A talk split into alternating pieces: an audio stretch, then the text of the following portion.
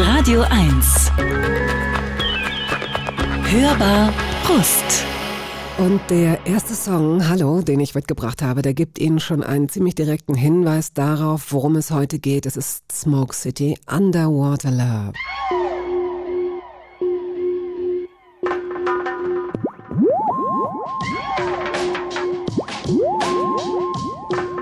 Okay, wenn Sie den Hinweis mit dem Wasser verstanden haben, dann ist das schon ziemlich gut. Es wird jetzt noch einen Song geben, der inhaltlich auf meinen heutigen Gast anspielt. Der geht nur eine Minute und dann direkt in unsere Vorstellung über.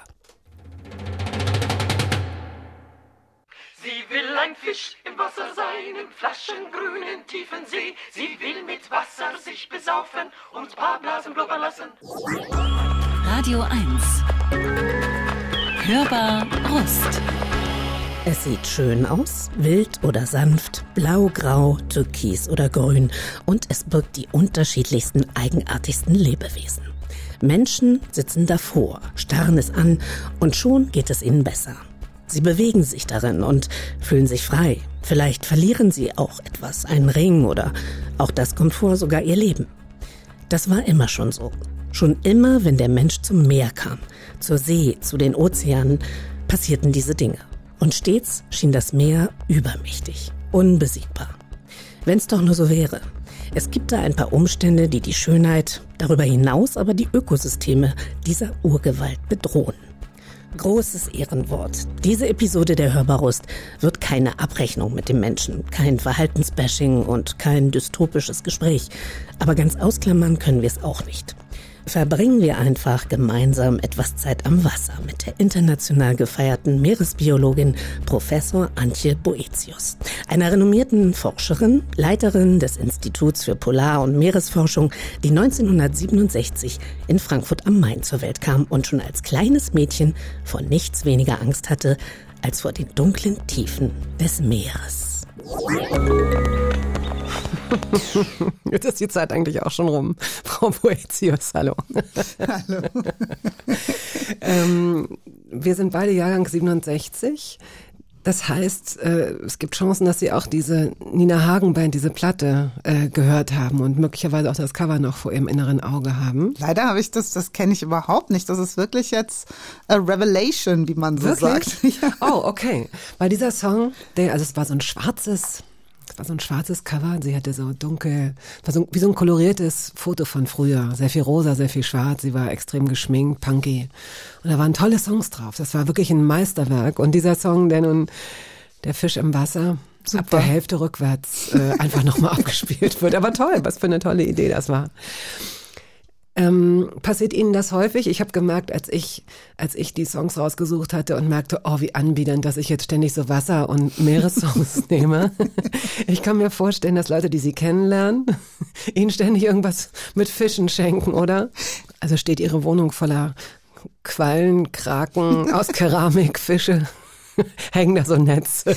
Ah, tatsächlich habe ich mittlerweile ein paar schöne ähm, Erinnerungsstücke die auf der Fensterbank stehen. Ähm, das sind eigentlich, ich hebe selbst keine Muscheln vom Strand auf. Das darf man ja auch meistens gar nicht mehr. Und dann wird man irgendwie am Zoll abgefangen und auf den Kopf gestellt. Aber ich habe so Geschenke von Leuten, die selbst Geschenke haben von Muscheln und Korallen. Und das Tollste, glaube ich, was ich habe, sind Exponate der Hans-Hass-Expedition. Mhm. Ähm, und das bedeutet mir viel, weil ich als Kind eben auch inspiriert worden bin von den Fernsehsendungen Lotte Haas, Hans Haas, wie die getaucht sind, auf dem Boot gelebt haben. Und ja, lauter, also zu allen kleinen Stücken, die da stehen, gibt es Anekdoten. Ich habe sie aber tatsächlich nicht selbst eingesammelt. Okay. Ähm, Lotte Haas, da können wir schon mal kurz einsteigen dürfte eine der ersten Identifikationsfiguren gewesen sein, weiblicher Art, weil also ihr Großvater fuhr schon zur See und hat wahrscheinlich auch ganz tolle Geschichten erzählt. Die See war auch für ihn schon hm, lebensentscheidend, äh, wenn man so will. Da können wir vielleicht gleich nochmal, wenn wir Ihre Familiengeschichte so ein bisschen streifen, erzählen. Ähm, und Sie haben in einem Interview mal gesagt, dass Sie sich diese ganzen Geschichten, die er erzählt hat von den Seeleuten und so weiter, wirklich gerne angehört haben. Aber haben Sie nie äh, Frauen oder Mädchen vermisst bei diesen Erzählungen? Also ich bin wirklich komplett genderblind aufgewachsen und habe das so spät erst begriffen, ähm, dass es da darum geht, dass die Welt ungerecht ist, dass man das verstehen muss. Das war mir, hat mir nicht eingeleuchtet, weil ich habe einfach gelesen, was ich gefunden habe, wo Meere und Piraten und Abenteuer vorkamen. Das erste Mal, wo ich mich wirklich gewundert habe als Kind, war beim Vorlesewettbewerb, wo ähm, ich einigermaßen weit gekommen bin in der Bundesausscheidung und irgendwann sagte das Panel, das ist ja irgendwie ungewöhnlich, da ist ein Mädchen, die liest immer aus Jungsbüchern vor. Und ich so, hä, Jungsbücher, was soll das denn sein? Und dann gab es so hier und da mal Hinweise darauf, dass es eine Art von von Klischee, von Versäulung, Verkästelung dessen äh, gibt, was Mädchen sollen und wollen und Jungen wollen und sollen. Das leuchtet mir als Kind überhaupt nicht mhm. ein und deswegen leuchtet es mir auch nicht ein. Es war nicht Lotte Hass sozusagen, dass sie als Frau da unterwegs war, sondern Lotte Hass als dieses Zauberwesen, die ähm, mit den Haien geschwommen ist. Und das war, hat mich mehr beeindruckt, dass es ein Mensch ist, ein schöner Mensch, der alles reinsteckt äh, zu entdecken und sich auch offensichtlich in Risiken bringt. Das habe ich gar nicht so zuerst an Frau gedacht. Ich war aber auch noch ganz klein. Ich war erst acht Jahre alt oder neun. Ich, ähm, ich will auch, also das, dieses Thema kommt in vielen Sendungen plötzlich aus ganz verschiedenen Ecken, ja, ja. Und das soll überhaupt gar keinen Schwerpunkt bekommen. Aber man kann es kurz mal skizzieren. Ist äh, die einzige weibliche Figur, die mir einfällt, ist die kleine Meerjungfrau gewesen, die ich aus, mhm. weil ich habe auch Piratengeschichten gehört mhm. und und auch gelesen und so. Ich fand das alles ganz spannend. Aber da war einfach nur, also Frauen waren vorne am, äh, diese Galionsfiguren vorne, diese geschnitzten Frauen an so Schiffen, ja, so, das war die Frau im, äh, bei, bei den Piraten, die ja auch sehr positiv besetzt war. Piraterie war ja sehr, sehr positiv besetzt. Ne? Man dachte immer, das sind so die, ja, so Robin Hood die sind so nett, ne? genau, genau, die kämpfen ja, für die Armen und die sind eigentlich voll okay, die tanzen immer und trinken ja. und sehen super aus und so. Also Stimmt. eigentlich alle so Johnny Depps, ne? Nee, Wenn man Burt das Lancaster. Ich, ich kann mir vorstellen, sie sind ja ausgezeichnet, vielfach ausgezeichnet sein. Sie sind ein totaler Profi auch. Also wenn sie nicht unter Wasser sind, sind sie auf einer Bühne wahrscheinlich und, ähm, und tun gut daran, Inhalte sehr ähm, nachvollziehbar zu bringen. Sie kriegen auch eine Auszeichnung, ich glaube im April dieses, diesen Jahres in, in Berlin, auch dafür, dass sie eben wie ein Adapter quasi teilweise komplizierte wissenschaftliche Inhalte sehr gut rüberbringen. Und das ist wichtig, es ist ja auch an der Zeit. Mm, werden Interviews mit Ihnen häufig begonnen, bevor Mikrofone oder Kameras angehen, mit den Worten, Frau Boetius, tun Sie uns den Gefallen jetzt nicht nur negativ. Ja, ja, bitte können Sie auch irgendwas Positives sagen. Die Leute können es nicht mehr hören, sowas in der mhm. Art? Nee, weil ähm, ich meistens, ich glaube, ich werde schon, wenn sich Leute halt einhören und überlegen, wollen wir die oder den oder was, dann kriegen sie ja mit, dass ich aus einer anderen Perspektive erzähle. Sicherlich komm, kann ich das immer gut erklären, was alles zerstört wird, kaputt geht, verloren geht. Aber aus mir bricht halt immer die Begeisterung heraus, wenn ich über mein Forschungsobjekt mhm. so erzähle oder die, die, die Möglichkeit abzutauchen und all das, so dass ich glaube, es ziemlich klar ist, dass ich jetzt äh, nicht ausschließlich ein pessimistisches Bild der Zukunft habe und einfach auch brenne für meine Forschung, für mein Leben auf und unter Wasser. Und ähm, deswegen ist das nicht reine Dystopie. Wobei ich absolute Verteidigerin von der ernsthaften Befassung mit Dystopien bin. Mm, okay. Sie brennt für das Thema Wasser, das ist auch schön. Ähm, wir können ja schon mal einen Teaser für all diejenigen, die sagen, oh Gott, und jetzt kommt dann doch noch mal so ein Genderlied, Hilfe.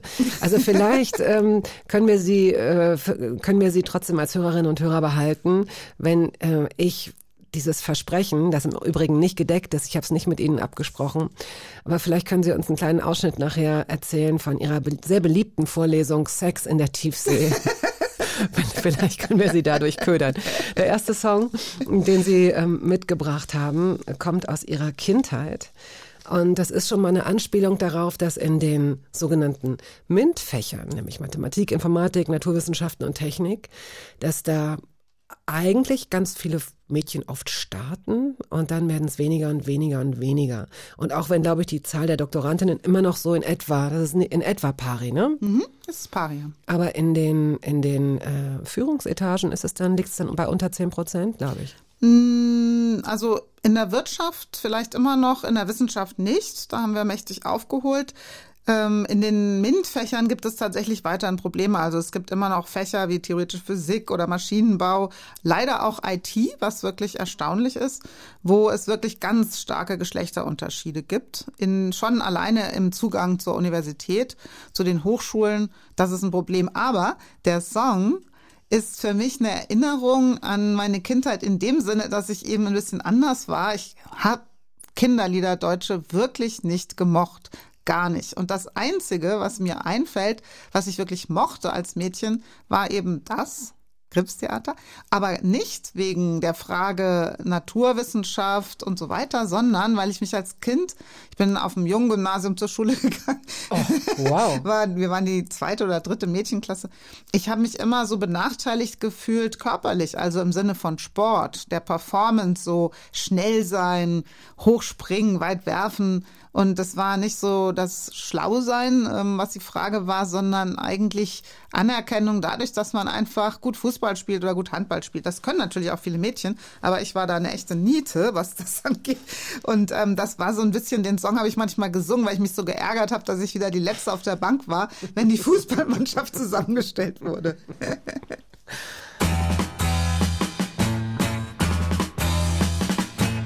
Wer sagt, dass Mädchen dümmer sind? Wer sagt, dass Mädchen immer albern sind? Wer sagt, dass Mädchen schüchtern sind? Die Meeresbiologin, aber auch Physikerin und Chemikerin, wenn man so will. Das ist, glaube ich, also Sie haben Meeresbiologie unter anderem studiert, aber Sie haben in einem Interview mal gesagt, ja, aber es hat ja auch was mit Chemie und Physik zu tun. Äh, Antje Boetius ist hier heute zu Gast. Sie brennen fürs Meer, Sie brennen für die Tiefsee. Und ich dachte jetzt so, ja, Tiefsee, Tiefsee ist für mich so als, als Laien, jetzt natürlich ab jetzt nicht mehr, aber ich habe mir nie so richtig Gedanken darüber gemacht, wie ich Tiefsee definieren würde. Tiefsee ist halt da, wo es besonders tief, besonders dunkel ist, die Stellen, wo das Meer halt einfach tiefer ist als irgendwo sonst. Oh, da habe ich mich aber ganz schön getäuscht, weil das, die, die, größte, die größte Abdeckung der, der Erdoberfläche besteht aus Tiefsee. So ist es, ja. Ja, das ist wirklich erstaunlich, dass wir aus der menschlichen Perspektive das einfach vergessen, dass wenn man es genau ausrechnet, 90 Prozent des belebten Raums der Erde Tiefsee ist. Und das kann man nachrechnen, wenn man will. 70 Prozent der Erdoberfläche ist von den Meeren bedeckt. Wir sagen Tiefsee, so wenn es wirklich dunkel ist, sodass keine Photosynthese, keine pflanzliche Produktion möglich ist, die Welt also eine völlig andere ist, als wir sie kennen. Das könnte so im Durchschnitt so ab 200, 300 Metern sein. Dann hört auch das Schelf auf. Was Und ist das? Das Schelf ist praktisch der Bereich vor dem Kontinent. Also die Küste ist nah am Land. Und dann kommt man noch, zum, eine ganze Weile kann man dann noch über Wassertiefen von 50, 100, 200 Meter fahren. Dann auf einmal kommt ein Bruch, eine Kante und dann geht's richtig ab in die Tiefseebecken hinab. Das sind die Kontinentalränder. Und die Tiefsee beginnt eben dort, wo der Abhang kommt, wo der Abyss startet. Und dann geht's runter auf die Tiefseeebenen. Im Durchschnitt sind die Weltmeere eben 3,8 Kilometer tief und der Schlamm, der Meeresboden ist auch belebt. Und wenn man den noch dazu rechnet, dann kommt man eben darauf, dass der größte Teil des Raumes, wo es Leben gibt, Tiefsee ist und eben nicht das Land, was wir uns so denken. Wie, wie äh, breit ist diese Schlammmasse ungefähr, die dann noch dazu gerechnet wird? An den Kontinentalhängen ist das, sind das mehrere Kilometer. Oh, wow. Das kommt daher, dass sich das Land abreibt und äh, Schlamm, Mineralien, Körnchen äh, werden von den Flüssen, dem Wind, dem Wasser hinabgetragen in Richtung Tiefsee. Zweitens das Leben selbst, was in den oberen ähm, Schichten, den lichtdurchfluteten Schichten der Meere schwimmt und wächst, das hat sehr oft Schalen aus Kalk, aus äh, Kiesel, Stoff, also die Silikat. Und ähm, das, wenn es stirbt, sinkt ab. Und so ist der Meeresschlamm, baut sich über ja, Millionen von Jahren auf und ist eben selbst auch Teil des Lebens, sind die Reste vom Leben. Und ähm, das ist Schlamm und das kann zum Teil wirklich in ganz dichten Paketen vorkommen. Mitten im Ozean, dort wo die Riesengebirge sind, wissen auch nicht so viele Menschen, aber in der Mitte des Ozeans gibt es Welt, ein weltumspannendes Rückensystem, ein Bergsystem. Dort ist es eher rau. Dort stecken, kommen Felsen raus, Vulkane und da ist der Schlamm manchmal nur so ein, zwei Meter dick. Wie tief ging Ihre tiefste Reise? Im U-Boot sitzend, das ist ja die, der eine Weg, wie man ins Meer kommt, ist, äh, man setzt sich in ein Forschungs-U-Boot und sinkt ab. Das nennt man die bemannte Tiefseeforschung sozusagen. Da, das, da war mein tiefstes 3,45 Kilometer im Mittelmeer vor der, ähm, vor der Küste Ägyptens an einem gigantischen Schlammvulkan. Und Grundsätzlich ist es aber sehr selten, dass man als Mensch abtaucht, so wie auch in der Raumfahrt eigentlich die meiste Action ja ohne Menschen ist. Ähm, auch so haben wir im Meer sehr, sehr wenige Möglichkeiten, selber abzutauchen. Das meiste wird mit Robotern gemacht oder eben vom Schiff ausgehend mit anderer Technik, die man an Glasfaserkabeln oder Drähten oder beides ähm, hinablässt.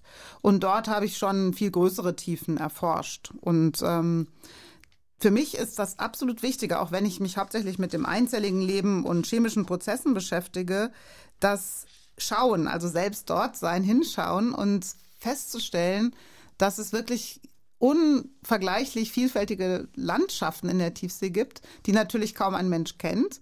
Wenige Menschen haben überhaupt die Möglichkeit, so lange Tiefseefernsehen zu gucken, so nenne ich das mal, damit man so einen Eindruck davon bekommt, dass sich das so ändert, wie an Land halt auch. Da ist es für uns völlig normal. Wir fahren mit dem Zug und sehen so alle 10, 50 Kilometer ändert sich die Landschaft irgendwie. Und das ist in der Tiefsee auch so. Und das ist so besonders, so schön. Was ich äh, gelesen habe zu meiner großen Überraschung war, dass, äh, bitte korrigieren Sie die Zahl, weil wahrscheinlich habe ich es mir falsch gemerkt, dass lediglich 0,001 Prozent dieser Tiefseelandschaften überhaupt äh, erkundet So ist das. Ja. wurden. Ja, Das heißt, da können, was kann denn da noch? Da, Da, kann ja alles, noch Mögliche. Also zum ich war, bin selber immer völlig äh, begeistert davon, wie jede Expedition, die man unternimmt, einen konfrontiert mit Leben, was noch nie jemand gesehen hat, vielleicht auch nie wieder jemand sehen wird. Äh, neue Landschaften, ein, ein Prozess, den man auch noch nicht so auf dem Zettel hat. Also es ist eben so und deswegen ist die äh, Verknüpfung mit der Frage Astronaut äh, im All sein gar nicht so weit hergeholt, denn unsere Erde ist uns eigentlich in Teilen selbst ein fremder Planet. Wir, wir denken immer, es ist alles erforscht, wir verbrauchen das meiste, aber dabei ist eben diese, diese riesige Ozeanraum wirklich noch nicht mal vermessen. Also selber habe ich schon zufällig auf meinen Reisen äh, Seeberge entdeckt, die nicht auf der Karte waren. Gigantische Berge. Und ähm, das ist eben so. Wir haben sehr wenig vermessen. Noch nicht mal die Karte stimmt so richtig. Okay. Wahrscheinlich leben diese ganzen Yps-Figuren, diese, diese ganzen Familien, die man früher gekauft hat, diese Ja. kleinen, die im Wasser leben. Das ist wahrscheinlich, kommen sie eines Tages und dann, und dann ist gerade der Akku für die Kommunikationsanlage nach oben leer und sie können es nicht beweisen. Und sie erzählen einen doch wirklich. Ja, es ja, sind das Populationen, tausende von, von kleinen, wie hießen Ja. die denn? Wissen Sie das noch? Diese, diese Salzkrebschen, die dabei, diese Trockendinger, die man ins Wasser kippt. Ich hatte hat jetzt so menschliche Gesichter vor. Augen, aber wahrscheinlich, ja stimmt, das waren ja Urkrebse, Die Urkrebse, genau. Das waren die das ja, das, Urkrebse. das sind aber, die leben an Land und nicht im Meer. ähm, so, Al Green haben Sie mitgebracht. Love and Happiness. Wofür steht dieses Lied?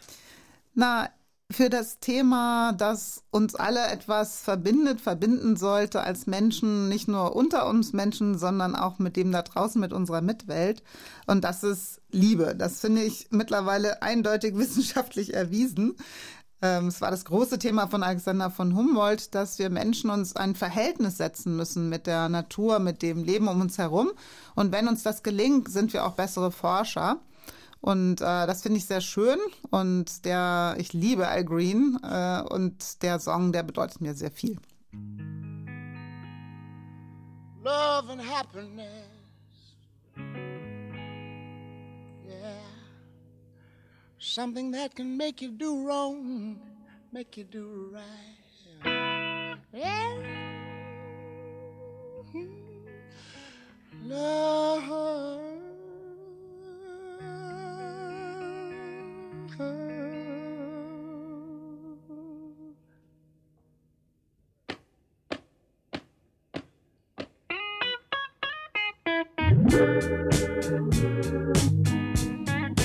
Love and happiness.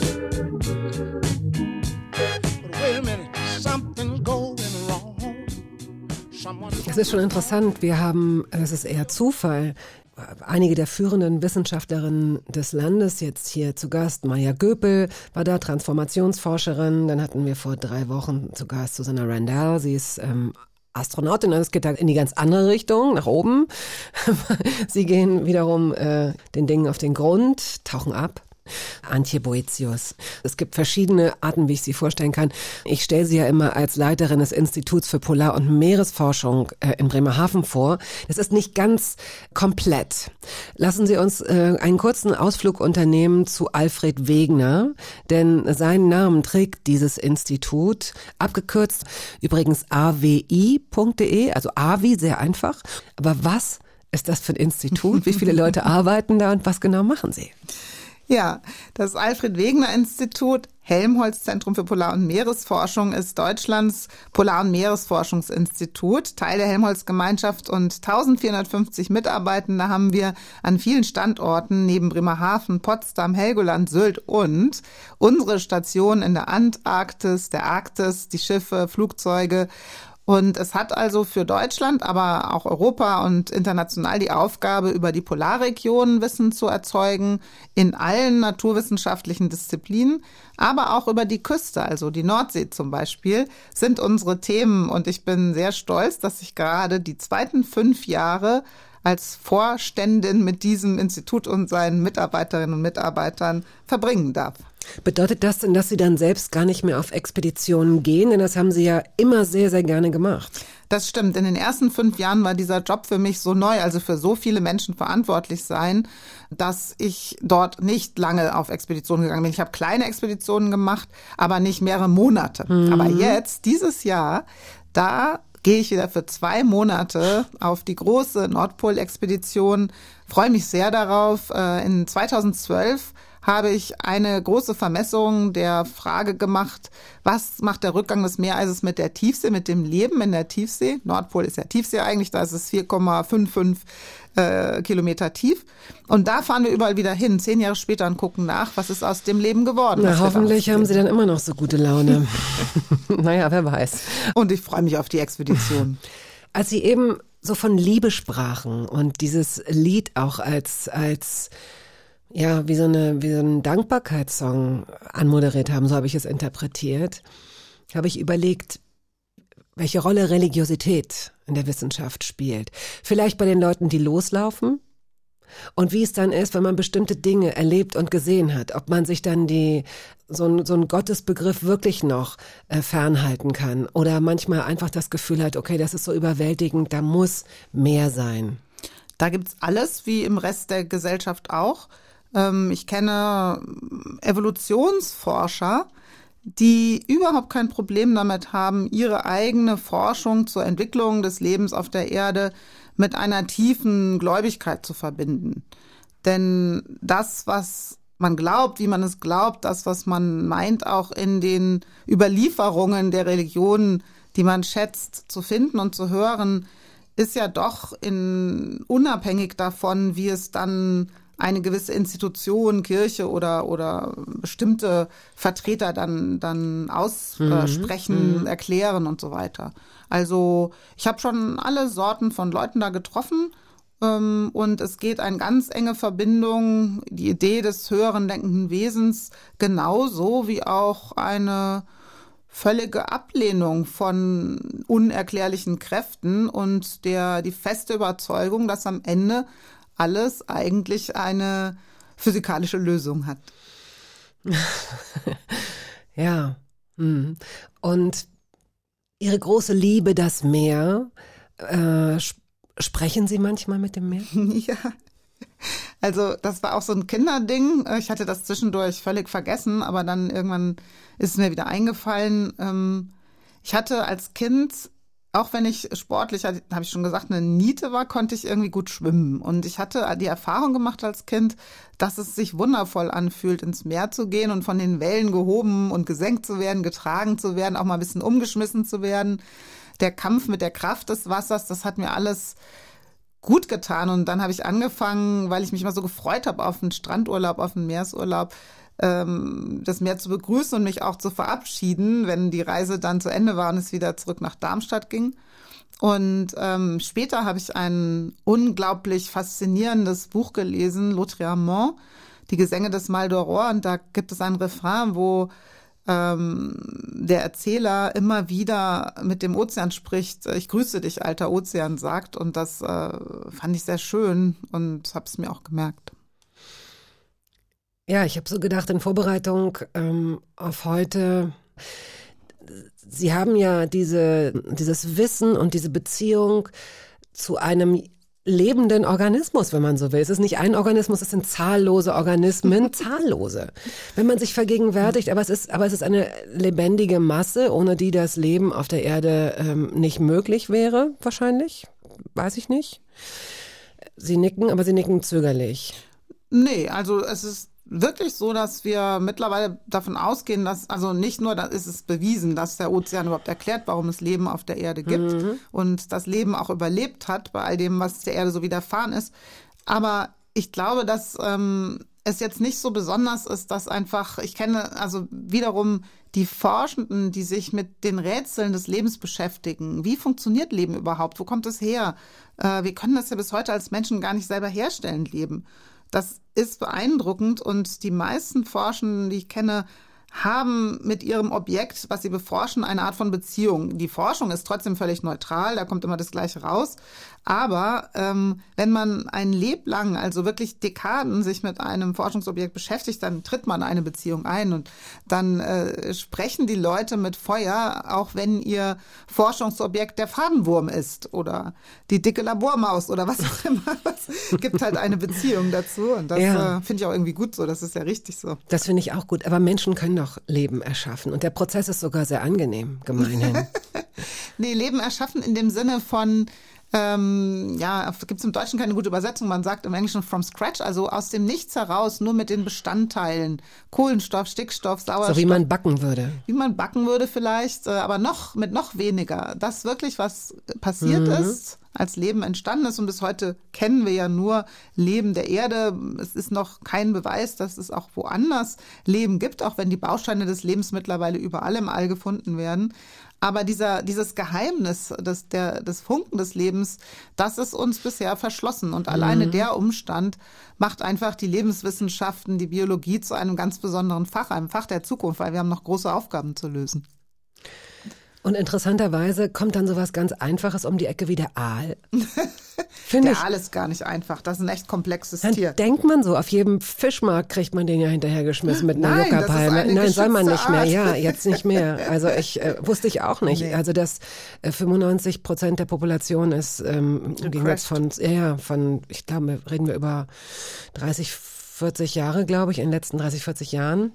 Aber Aale sind wirklich, also die können wir bis heute überhaupt nicht begreifen. Ist das nicht in, und das finde ich so interessant. Die Wanderung der Aale, das ist also unheimlich, wie ein Tier, ein Fisch, ähm, sich irgendwie durch ein, eine Art von Merken, ein Gedächtnis für den Ort ähm, der Geburt und des Lebens hat. Und diese Reise der Aale von weit draußen im Meer zurück in die Küste und wieder zurück zum Vermehren und so weiter, das ist äh, spektakulär, wird schon ewig beforscht, bis heute keine Antwort, was da eigentlich los ist. Gibt's doch nicht, oder? Also ich meine, dass, es, dass sie noch nie beim Leichen äh, beobachtet werden konnten, das kann man sich einfach gar nicht vorstellen. Man weiß, dass irgendwelche Mars-Sonden und hin und her und dann, wie gesagt, dann kommt ein Aal um die Ecke und sagt, ihr könnt mir gar nichts beweisen. Ja, ja, das ist wirklich mit dem Leben ganz schön erstaunlich. Mhm.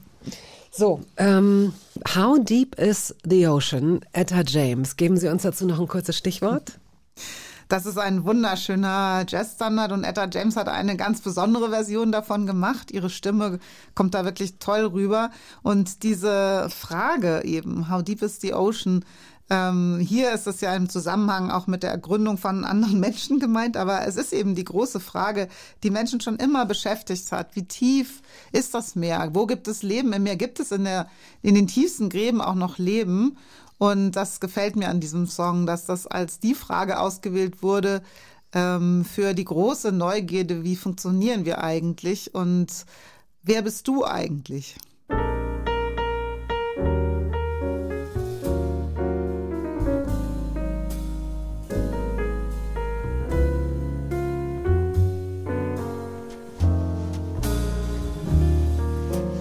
How much do I love you? I'll tell you no lie. How deep is the ocean? How high is the sky? How many times? A day do I think of you? Etta James, How Deep is the Ocean? Mitgebracht von Antje Boetius. Sie ist Meeresforscherin, Professorin der Universität Bremen, Leiterin des Instituts für Polar- und Meeresforschung in Bremerhaven. An dieser Stelle ein ganz kurzer Teaser in eigener Sache. Wenn Sie uns schreiben wollen, hörbar.radio1.de. Sie können ähm, viele, fast zahllose ähm, Sendungen oder Gespräche dieser Art nachhören über YouTube, über die ARD Audiothek oder andere Podcast-Plattformen. Dort finden Sie unter anderem äh, jetzt drei sehr lustige Sendungen fallen mir jetzt hier gerade oder stehen hier gerade ganz vorne Christian Ulmen beispielsweise, Gerburg Jahnke oder Jan-Georg Schütte. Sie finden Gespräche mit Julia von Heinz, Daniel Zillmann, Kurs, Uschi Brüning, Andrea Sawatzki, Bärbel Bars, Tuba Tekal, Joachim Krohl, Monchi, Guido Maria Kretschmer, Sabine Rückert oder auch Martin Rütter. So, zurück zum Meer, aber eigentlich jetzt erstmal ähm, zu Ihrer Familie. Sie sind im März 67 in Frankfurt am Main zur Welt gekommen und hatten ein Was ist was Buch mit diesen und das sind diese schönen Erklärbücher für Kinder, die es nach wie vor gibt. Die sind super, ja, und die sind immer noch so beliebt bei Kindern. Das höre ich immer von Freunden. Und ich weiß, ich glaube, ich hatte, ich hatte kein eigenes, was mit, was, was mit Fischen zu tun hatte, aber ich habe bei einer Freundin da mal reingeguckt. Und ich habe das gleich wieder zugeklappt, denn ich erinnere mich, dass diese Tiefseefische doch ziemlich gruselig ja, aussahen. das stimmt. Die haben Das Ihnen erinnere ich gefallen? auch gut. Ja, also überhaupt, dass es so rätselhafte Wesen gibt, so Fi- Figurenformen, die man eben im normalen Leben nicht sieht, das fand ich sehr beeindruckend.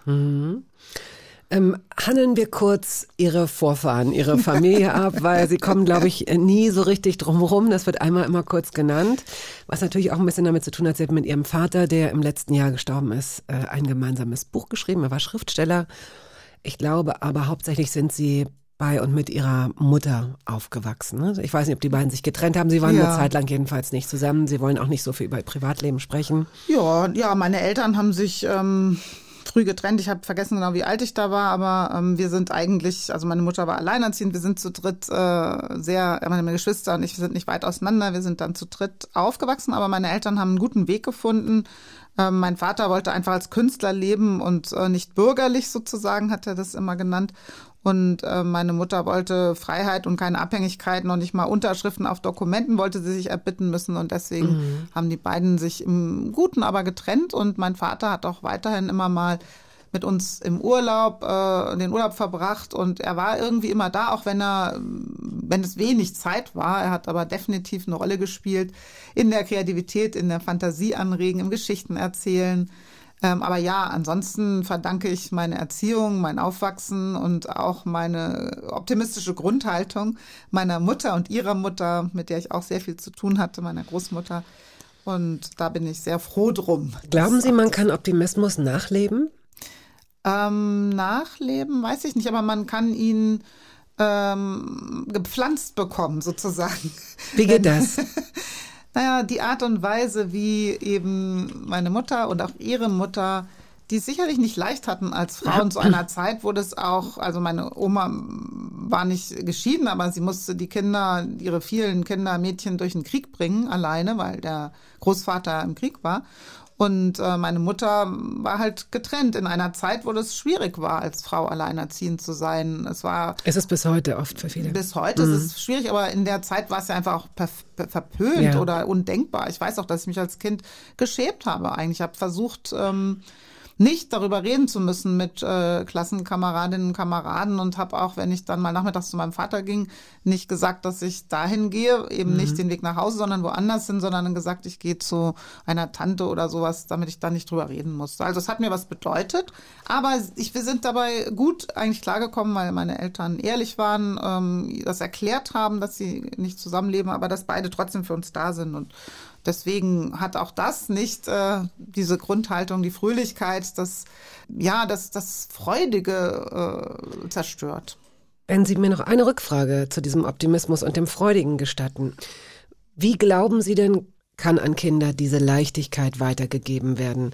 Denn dass sie das verstehen, das setzt ja möglicherweise erst in einem späteren Alter ein, dass man so reflektiert und anfängt zu vergleichen und dann sagt, wow, wie du das geschafft hast, es ist toll. Aber Optimismus na, eine Grundfreude. Also ich kann das vielleicht mal so erklären. Ich hoffe, meine Mutter, die das bestimmt auch hört, ist jetzt nicht ähm, böse, dass ich sowas so einfach erkläre. Aber mein, wenn man meine Mutter zusieht, wie sie allein nur bei einem Spaziergang, beim Aufheben von heruntergefallenen Äpfeln an der Bergstraße im Odenwald, äh, in Präsenz der Natur, der Landschaft, beim Reisen oder auch wenn man was Leckeres kocht, wie sie sich einfach so grundsätzlich freuen kann. Dann wächst man als Kind auf mit dem Gefühl, es ist völlig normal oder eher so unabdingbar, dass man sich über Kleines freut, mhm. das wenige, mhm. was man hat, genießt und zufrieden ist. Ich würde sogar so weit gehen zu sagen, dass mir als Kind total unklar war, wie arm wir zeitweise waren. Und ähm, erst spät konnten wir, können wir auch jetzt darüber sprechen. Ich kam mir als Kind so unfassbar reich vor, weil zum Beispiel sind wir mit meiner Mutter, meine zwei Geschwister und ich äh, Campingurlaub gefahren. Das war dann ganz einfach. Wir waren nie im Restaurant oder irgendwas. Aber ich dachte immer, wir sind reich, weil wir fahren mit dem Auto, mit dem Zelt, Abenteuer. Und dann dachte ich mal, die anderen sind so arm, die müssen, die erzählen dann nach dem Urlaub, sie waren in einem Hotel und ich, oh Gott, im Urlaub in so einem Zimmer eingeschlossen, ist ja grauenvoll. Mhm. Deswegen völlig verdrehte Welt im Kinderkopf. Aber ich bin sehr dankbar dafür, dass ich äh, mit dieser verdrehten Idee, was ist reich und arm, aufgewachsen bin, weil es eben einfach eine Grundliebe und ähm, Resilienz auch natürlich äh, geschafft hat, dieses Gefühl zu haben. Ich musste gerade an eine Erzählung von einer Freundin denken, die ähm, auch so einen Urlaub gemacht haben mit ihren zwei Kindern, wo eigentlich alles schiefgegangen ist inklusive Stromausfall. Und dann hatten sie und konnten den Vermieter nicht erreichen. Und dann hat's reingeregnet, dann mussten sie alle die, die Matratzen in einen Raum schieben. Und dann äh, Heizung ausgefallen. Und dann und das war für die Kinder der tollste Urlaub überhaupt, weil die aber auch nicht, das sind auch keine Nöler, ne? die sind auch, äh, die auch die Eltern so, die haben dann auch Bock zu improvisieren. Das müssen wir ja kaum noch. Also das klingt jetzt so ein bisschen nach einer nostalgischen Verklärung der Vergangenheit, aber ja. dieses äh, den Blick für die kleinen Dinge zu haben und auch zu schulen und auch zu zeigen, guck mal, wie auch so vergammelte Äpfel, wie unterschiedlich die aussehen, dass da sind manchmal richtig Muster drin. Wenn man diesen Blick wieder schult, gewinnt man ziemlich viel dazu. Klingt so. das jetzt zu so kitschig? Nö, das finde ich eigentlich völlig richtig und ähm, ich bin einfach dankbar, dass ich schlicht aufgewachsen bin und aber mit dieser Gabe und der, der Klarheit, es ist so viel da, mhm. wie schön ist es, das zu mhm. teilen.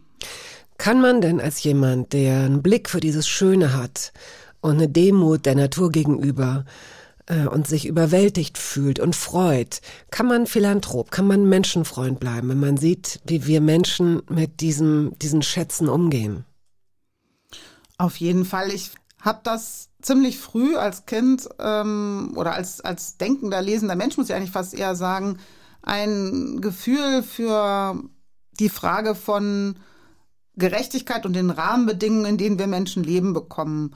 Und wenn ich heute sehe, wie es uns geht, was wir zu verlieren drohen in der Gesellschaft, in der wir sind, dann ist es auch nicht so, dass ich eine Wut gegenüber dem Einzelnen entwickle, sondern mir viel mehr Gedanken darüber machen, was sind eigentlich die Rahmenbedingungen, äh, die wir Menschen haben und wählen, äh, uns erkämpfen oder auch wieder verlieren, unter denen ein besserer Umgang miteinander oder der Natur möglich ist. Ich habe das eher, ich sehe das eher politisch und ich sehe das eher organisatorisch, als dass ich dann denke, oh, ich kann jemanden nicht mehr ertragen, weil irgendjemand den Müll nicht trennt oder so. Das, das, ich sehe das nicht so individualistisch. Deswegen bin ich befreit davon, jetzt dem einzelnen Menschen da äh, böse zu sein was das angeht, ne? Was, was sozusagen, ja. also ich kann auch schon voll Entsetzen sein und äh, vor Dummheit oder Gemeinheit, aber die ich das das trenne ich und ähm, ja, ich denke gut von Menschen grundsätzlich und bin eher sehr dankbar. Meine Kraft, deswegen auch extra Al Green, Love and Happiness. Mhm. Die Kraft mit der meines Lebens und meiner Arbeit ist natürlich ein, auch ein Netzwerk von Menschen, die mir sehr viel Liebe und Wärme geben. Miriam Makeba haben Sie mitgebracht. Ähm, The Lion's Song.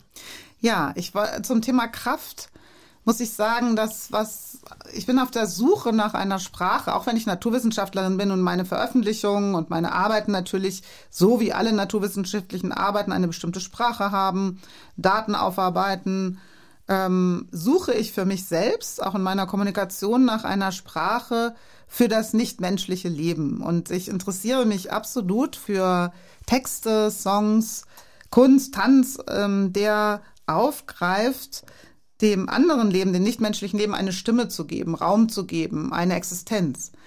Und als ich den Song von Mia Makeba Mube, der Song des Löwens, zum ersten Mal in der Rohversion gehört habe. Es gibt eine alte Version, in der sie ganz alleine, ohne Begleitung, diesen Original-Zulu-Song singt. Und das ist so stark. Man hört den Löwen singen. Und ähm, Musik, die das schafft, der Tieren zum Beispiel eine Stimme zu geben oder auch Natursituationen, dem Sturm oder etwas, das äh, interessiert mich gerade sehr und deswegen habe ich den Song ausgewählt. Auch wenn Löwen definitiv keine Unterwassertiere sind. Naja, Seelöwen. ja.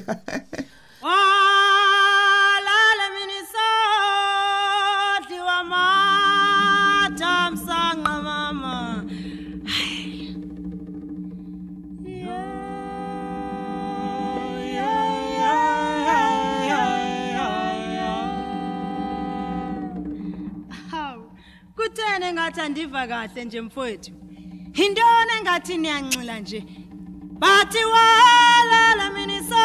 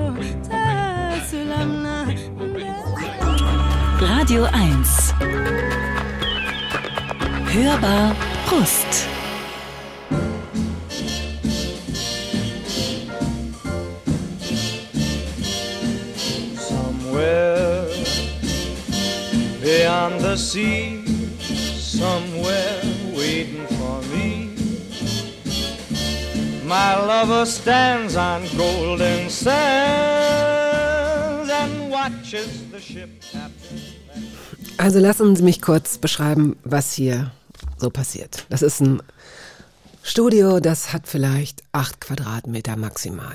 Es ist recht dunkel gestrichen, es sind sehr, sehr viele Bilder an den Wänden und es ist sehr dezentes Licht. Mir direkt gegenüber sitzt Antje Boetius, sie ist mein Gast heute. Sie hat sehr lebhaft mit dem Fuß gewackelt. In der Ecke sitzt Miriam Celik. Sie ist die Redakteurin und verantwortlich für die Technik. Sie hat Luftschlagzeug gespielt, ähm, mit allem, allen Armen und Händen und Füßen gewackelt, die möglich waren. Selbst der Hund hat mit dem Schwanz gewedelt. Dieser Song eben hat's echt gebracht, hat uns hier alle in Bewegung versetzt. Wir haben alle Kopfhörer auf und haben so für uns selbst mitgewippt und gesungen. So, Antje Boetius, Meeresforscherin, Professorin der Universität Bremen und Leiterin des Instituts für Polar- und Meeresforschung in Bremerhaven, in Frankfurt am Main zur Welt gekommen. Wir verbeugen uns vor ihrer Mutter, die ihnen einfach diesen Sinn für die schönen, großen und kleinen Kleinigkeiten des Lebens mitgegeben hat.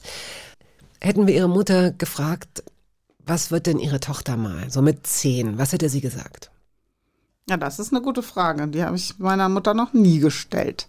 Es war irgendwann in dieser Zeit, ich glaube, als ich schreiben konnte, da gab es einen Schulaufsatz, wo man schreiben sollte, was möchtest du werden, beschreibe deinen Beruf. Und da hatte ich das dann reingeschrieben als Meeresbiologin, aber ich weiß nicht mehr, wann das Meeresbiologin, war. Mhm. schon. Ja. Ähm, sie haben gerne gelernt, es fiel ihnen leicht. Das ist ja nicht immer, das bringt, macht einen nicht immer beliebt in der Schule, in der Ja, Klasse. stimmt. Mm, Und zu den ersten gegenderten Worten, die ich wahrgenommen habe, nicht, dass sie auf mich zugetroffen hätten, aber es war Streberin. Waren Sie Streberin? Also ich hatte eine Zeit, wo ich tatsächlich Konflikte in der Klasse hatte, deswegen Ähm, das wechselte immer mal so. Und ich hatte den Vorteil, dass ich sehr früh lesen gelernt hatte, weil meine Mutter eben Zeit hatte. Als Lehrerin hat sie mir früh Lesen beigebracht und dann habe ich gelesen, gelesen, gelesen. Und ähm, dadurch habe ich einen sehr großen Wortschatz äh, mir angesammelt und ähm, ein gewisses Verständnis, was mir in der Schule zugute kam. Mhm. Äh, es war jetzt nicht so in allen Fächern war ich nicht gut, aber eben in allem, wo man einen Kontext brauchte, dann schon. Und ähm, Was heißt das? also in dort, wo man interpretiert, also ähm, Deutschunterricht, Französisch, wo man liest, interpretiert, wo Geschichte, Textverständnis und all das zusammenkommt, weil ich einfach so viel gelesen hatte, war das mir mm, klar, dass es einen Zusammenhang zwischen unseren kulturellen Leistungen über die Zeit gibt und dass äh, Autoren, Dichter aufeinander aufbauen und so weiter. Also ich, ich habe das eben früh anwenden können, Textverständnis und, äh, und Logik. Ja, und dann, klar, hatte ich äh, Schwierigkeiten in der Pubertät. Da gab es tatsächlich so eine Zeit, wo ich mir nicht eins war mit mir und ähm, das hat auch sicherlich die Klasse gemerkt. Und da gab es eine Zeit, da hatte ich es schwer, da hatte ich besonders gute Noten, besonders viel gelernt, besonders wenig draußen gespielt oder Sachen gemacht. Und da fielen die Worte Streberin oder wie auch immer sowas. Aber es ging auch ziemlich schnell wieder in die andere Richtung. Ja, im Nachhinein, glaube ich, erleben viele Kinder, dass äh, die Pubertät ist nun mal ein, ein tiefer Eingriff in das Sein, in das Ich und wirbelt alles durcheinander. Und ähm, das geht bei manchen Menschen leichter und bei anderen Menschen schwerer zu Pass. Mhm. Es ist ja auch, es ist auch schade, dass wir als Kinder noch nicht so richtig dieses Gefühl dafür haben, wie schön es ist zu lernen, weil natürlich, das haben sie auch als Studentin später noch, äh, also als eigentlich schon als junge erwachsene Frau gesehen, dass auch so lebendige Inhalte so dröge und trocken transportiert werden. Also ich glaube, wir alle erinnern uns an wenn wir Glück hatten, gute Lehrerinnen und gute Lehrer. Genau. Und was die für ein Interesse wecken können, was die wirklich für ein, für ein Keim in einem zum Blühen bringen irgendwann, für ein Thema. Und wie dröge es aber auch sein kann, dass so ein, dass so ein Thema auch so ein Fach, so ein Feind sein kann, vor dem man richtig Angst hat oder dass man ablehnt. Ne? Bei Ihnen Ja. war das während des Studiums so. Da sind wir noch nicht ganz. Vorher hat sich nämlich, ich glaube schon als Schülerin, das haben Sie in einem anderen Podcast erwähnt, das fand ich hochinteressant, dass Sie so eine Phase hatten, dass Sie immer nachts zwischen zwei und vier Ich Hausaufgaben gemacht haben. Fürchterlich verschrobene äh, Sachen auch, die ich mit mir alleine ziemlich ausgemacht habe. Ähm, aber weil ich so gern gelesen habe und die Zeit immer nicht gereicht hat, habe ich ähm, einfach manchmal oder oft für eine Zeit lang nur gelesen und keine Hausaufgaben gemacht. Und weil ich dann aber auch wusste, wann mal irgendwie ein Test ansteht oder wie ich das alles so mache, musste ich manchmal eben mitten in der Nacht dann die erledigen. Und ähm, vorher war kein Platz und morgens dann auch keine Zeit. Also habe ich dann, ja, wie gesagt, einen Wecker gestellt von zwei bis vier. Zwei Uhr. Weiß ich auch nicht warum. Wahnsinn. Im Nachhinein fällt mir nicht mehr ein, warum ich das, warum das so war. Es war mir einfach zu spannend und ich habe wirklich Bücher in Serie gelesen, also gigantische Mengen an Büchern. Das ist unvorstellbar. Meine Mutter hat recht und sagt immer, ich sollte mal irgendwas in Darmstadt für die Stadtbibliothek machen, weil ich glaube, ich habe sie von oben bis unten und quer ausgelesen. Dort gab es ja einfach Bücher so auszuleihen. Das hat nichts gekostet. Und ähm, ich habe einfach nur gelesen. Und äh, das musste dann halt wettgemacht werden in der Nacht. Im Studium ist mir nochmal, habe ich nochmal eine Zeit lang völlig verquer gelebt. Da ähm, musste ich Geld verdienen, damit ich mir eine kleine Wohnung in Hamburg leisten konnte. Das Studium war wirklich nicht besonders interessant, bis auf wenige, also am Anfang des Grundstudiums, später im, nach dem Diplom wurde es immer besser, wurde es sogar richtig toll. Aber am Anfang war es mir langweilig und dann bin ich hauptsächlich arbeiten gegangen. Aber ich habe auch die Stadt entdeckt und ich tanze so wahnsinnig gerne. Ich habe, glaube ich, eine Zeit lang wirklich jeden zweiten Tag mitten im Studium bitte niemand, der das hört, nachmachen, von 1 Uhr morgens bis 4 Uhr morgens in der Disco verbracht und dann danach und davor geschlafen, um klarzukommen. Ja, In Hamburg auch? in Hamburg. Wahrscheinlich haben wir in der Zeit zusammengetanzt, ohne es zu Bestimmt. wissen. Ja. Nur ich habe mein Studium nicht ganz so ernst genommen wie Sie wahrscheinlich. Ich habe es auch nicht ernst genug genommen.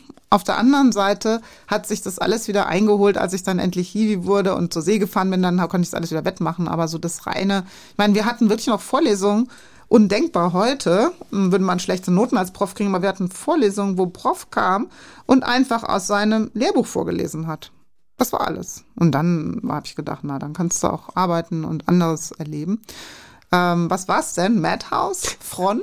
Nee, ich bin nicht oft ins Ach so. Madhouse gegangen, aber ich war im Aftershave. Ah Kennen ja, Sie das Aftershave, noch? natürlich, ja, ja. Da hatte ich mich in so einen Barmann verliebt, was furchtbar war. Und zwar nicht nur, weil solche Geschichten nie gut ausgehen, sondern weil der halt immer morgens erst ähm, so. äh, Feierabend Ja, hatte. ja, genau. Das heißt, ich musste mir ja, Ja, die ja, Nacht ja. um die Ohren schlagen. Ja. Aber da habe ich gerne und gut äh, getanzt. Also das war, das war so der Abschluss des, des Weggehens. Mhm. Ich kam dann vorher aus Hannover, da habe ich irre viel Nachtleben und das war wirklich toll für die Zeit, für mein Alter Mhm. Ja, ja, dann. ja. In Hamburg ging dann, wurde es dann weniger und weniger und irgendwann war es dann auch durch. Nö, ich habe da viel erlebt, weil das Gute war, zu der Zeit konnte man ja wirklich einfach nach Musikrichtung tanzen gehen, so Aftershave mit dem Funk und und äh, und Jazz und ähm, Soul. Madhouse, mehr mit Rock, Front, wenn man eben Chicago House, die Pause hören wollte. Hallihallo. Also wenn das irgendwann mit dem Meer nichts mehr ist. War. Na, das war schon eine gute Zeit. Also ich bin Hamburg sehr dankbar. Mhm, Okay. Also aus dieser wilden Tanzzeit, Frau Boetius, haben Sie hier keinen Song mitgebracht. Ich erinnere Sie nochmal daran, ja? Äh, Und vor allen Dingen, ich, wir schieben schon die ganze Zeit immer, bis es passt, bis ich so denke, jetzt könnte es passen. Wir müssen diesen Song jetzt mal spielen, obwohl er, obwohl wir ihn jetzt zeitlich schon hinter uns gelassen haben. Dirty Old Town von den Dubliners. Ihre Eltern haben ähm, Irish Folk gemacht. Da müssen Sie uns noch ein Stichwort zu geben. Ja, also ich hatte ja schon jetzt die Berufe meiner Eltern verraten. Meine Mutter Lehrerin, mein Vater ursprünglich Akademiker auch, äh, Germanist, Philosoph, bei Adorno ausgebildet. Oh, Ja, ähm, dann aber eben die Akademie verlassen und ähm, er hat dann als Künstler gelebt und alles Mögliche als Künstler gemacht und ausprobiert. Er hat auch, er war musikbegeistert. Ich habe auch viel Musik von ihm zu hören bekommen, gelernt, aufgesogen. Was besonders war, dass es eine Zeit gab, ich weiß aber jetzt nicht genau wann, wo meine Eltern doch sehr viel ähm, Musik gemacht haben mit einer Band, einer Folkloreband. Meine Mutter spielte die Geige oder die Löffel, aber mein, mein die Vater Löffel. die Löffel, ja, genau. Okay. Und ähm, mein Vater hat ähm, ja eine Band gehabt eben und wir sind auch als Kinder zwei, dreimal mitgekommen nach Irland, wo meine Eltern auch wirklich aufgetreten sind. Und wir Kinder hatten es gut, wir durften auch da mitfahren, zelten, äh, in die Bars mitgehen, wo die Eltern aufgetreten sind, ähm, konnten da auch dann unterm Lautsprecher liegen und schlafen oder was auch immer. Und die irische Folklore war mir nicht jetzt so eingängig und ganz nah, aber es gab einen Song, da habe ich immer Gänsehaut bekommen, wenn der dran war. Und das ist Dirty Old Town. Ich habe das nicht verstanden, was da in dem Song, was der Text war von dem Song. Ich kann mich aber sehr wohl erinnern, dass meine Eltern mit uns auch mal durch Nordirland gefahren sind, Belfast, und ich als Kind verstehen musste, wie das aussieht, wenn Menschen miteinander im Krieg sind. Da waren eben Häuser mit Einschusslöchern und die Stadt war so unheimlich, so finster. Und dann hat, ähm, haben meine Eltern mir das erklärt, dass es auch viele Protestsongs gibt und ähm, äh, ja, dann habe ich das versucht zu verstehen und dieser Song, aber Dirty Old Town, den, den mag ich sehr und den habe ich gar nicht mehr gehört und, und ähm, jetzt, wo ich den mal wieder gehört habe, denke ich auch immer noch, es ist ein wirklich guter Song. I met my love by the gas yard wall. Dreamed a dream by the old canal. I kissed my girl by the factory wall. Dirty old town, dirty. Zurück aus Dublin sind wir äh, jetzt 1986. Sie beginnen ihr Diplom-Biologiestudium an der Uni in Hamburg. Da haben Sie eben schon ein paar Worte zu gesagt. Das war ähm, dröge, aber in dem Moment, als dann die Forschung in ihr Leben trat, wurde es richtig interessant. Ja, ja das ist das ist so schwierig für lebenshungrige Studierende, in, die ähm, einfach ganz viel lernen müssen, dass wir, heute gehöre ich auch zu den Hochschullehrern, dass wir es schaffen, von Anfang an zu vermitteln, was ist eigentlich der Beruf, was kommt da eigentlich hinten, was kann man mit dem Wissen anfangen. Und ähm, wie geht Forschung überhaupt? Was ist die Methode Wissenschaft? Das fehlte damals. Ich bin auch Babyboomer. Wir sind Babyboomer-Generation. Ne? Da, da waren gar nicht so viele Praktikumsplätze an der Uni, dass man da wirklich schon gleich Hand anlegen konnte. Deswegen waren ganz trockene Vorlesung. Und als ich dann aber zum Vordiplom kam, dann gab es schon die ersten Kurse auch zur See, wo ich mal ausprobieren konnte, zur See zu fahren. Wie ist das? Fischereibiologie habe ich gelernt. Und dann war ich eben am Institut für Hydrobiologie und Fischereiwissenschaft im Zeiseweg. Heute ist das irgendwie ein Bürgerinitiativenhaus. Das ist alles dort aufgelöst. Aber da war Hamburg wirklich das Zentrum der Tiefseeforschung Mhm. Europas, muss man sagen. Und ich konnte dort arbeiten für die Leute, die wirklich forschen. Und dann habe ich ganz schnell gelernt, was das bedeutet, als Beruf zu haben, eben Neues zu entdecken, Fragen zu beantworten, die nicht beantwortet sind und wie das eben geht, Tiefseeforschung. Und dann wusste ich, das ist mein Ding, das muss ich machen. Neues zu entdecken ist ja gar nicht so einfach, beziehungsweise davor steht ja, eigentlich erstmal so viel wie möglich über ein Thema zu wissen. Und ich weiß noch, dass ich, als ich im Studium war, hat es mich damals extrem beeindruckt und leider auch eingeschüchtert. Das ging gerade so los mit dem Internet, dass ähm, das so berechnet wurde, dass sich das Wissen der Menschheit alle, damals war es glaube ich noch alle sieben Jahre verdoppelt. das ist ja inzwischen komplett, das ist ja jetzt schon gar nicht mehr bemessbar, wie schnell das wahrscheinlich geht. das ist richtig. Ja. Und das ist einerseits natürlich toll für Menschen, die sagen, es gibt immer irgendwas zu entdecken und es geht immer weiter und es gibt immer neue Sachen. Es ist aber auch, wie gesagt, einsch- einschüchternd, weil auch so Koryphäen in ihren Berufen das Gefühl haben müssen, dass sie nie alles wissen über das. Aber heute ist es eben so leicht. Also zu meiner Zeit, ich bin ja sozusagen noch recht internetfrei im Studium gewesen. Und ähm, da ging es darum, in die Bibliothek zu gehen und sich ein System zu erarbeiten, wie lerne ich eigentlich. Wenn ich eine Veröffentlichung lese, dann sind da 30 andere ähm, Veröffentlichungen zitiert. Wie wähle ich aus, was mir jetzt wichtig ist? Was lese ich vom Papier? Also, und dadurch, dass ich aber selber als Kind so eine Leseratte war, fiel mir der Teil leicht. Und ich konnte ziemlich schnell eben ein Konzept entwickeln, in dem ich lerne und mich eben vollstopfe mit dem, was mich interessiert hat. Aber der richtige Gamechanger war bei mir eben, dass ich ein Angebot bekommen hatte von meinem von dem Professor, mit dem ich am meisten zu tun hatte, ähm, für ein Jahr zum Arbeiten und Studieren nach Kalifornien zu gehen, nach La Jolla, ans Scripps Institution of Oceanography. Das war damals einfach das Institut, wo die wichtigste Meeresforschung, Tiefseeforschung, alles rausgekommen ist. Zum Beispiel die berühmte CO2-Kurve, die wir heute immer anstauen, dass sie immer weiter wächst. Das CO2 in der Atmosphäre, die Keeling-Kurve. Und ähm, ich habe das dann wahrgemacht, äh, ziemlich schnell mich entschieden ähm, dass ich das unbedingt machen will. Ein Jahr nach Amerika und es begann mit einer Reise. Ich konnte es gar nicht fassen, so viel Glück zu haben. Ich sollte nach Costa Rica reisen, um von da auf ein Forschungsschiff zu steigen und nach Hawaii zu fahren und auch noch in Hawaii ein bisschen zu arbeiten, um von da dann nach San Diego zu gehen.